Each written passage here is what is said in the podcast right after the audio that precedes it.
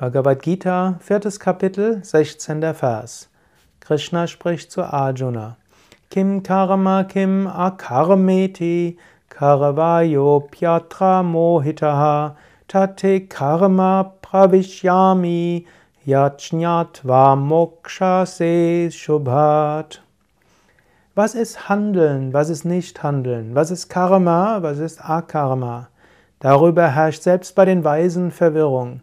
Daher werde ich dich das Gesetz des Karmas lehren, durch dessen Kenntnis du von allem Übel befreit sein wirst. Das Gesetz des Karmas ist ein wichtiges.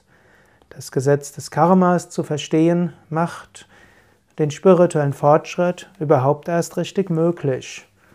Karma hat so viele Aspekte. Karma heißt zum einen, dass das, was du tust, dir in einem ähnlichen Geist wieder zurückkommt.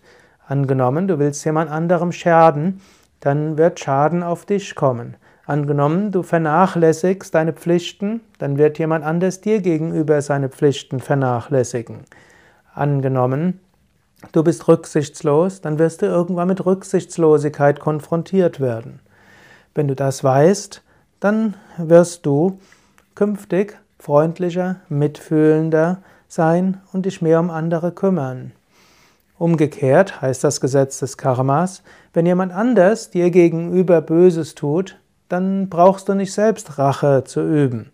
Du kannst das ganz dem Karma überlassen. Wenn du aber einen anderen davon abhalten kannst, Schlechtes zu tun, dann tue es. Damit hilfst du ihm auch, dass er selbst nicht mit den Konsequenzen seiner Handlungen konfrontiert wird.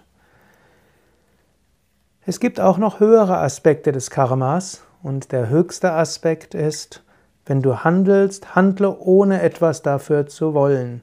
Wenn du etwas erfährst und mit deinem Karma konfrontiert wirst, dann gehe davon aus, es geschieht, damit du daran wächst. Auf diese Weise kannst du spirituell am besten Fortschritte machen. Nimm, was kommt, mit der Einstellung, das als Aufgabe Gottes anzugehen, um daran zu lernen und handle so gut wie du kannst, ohne etwas dafür zu wollen.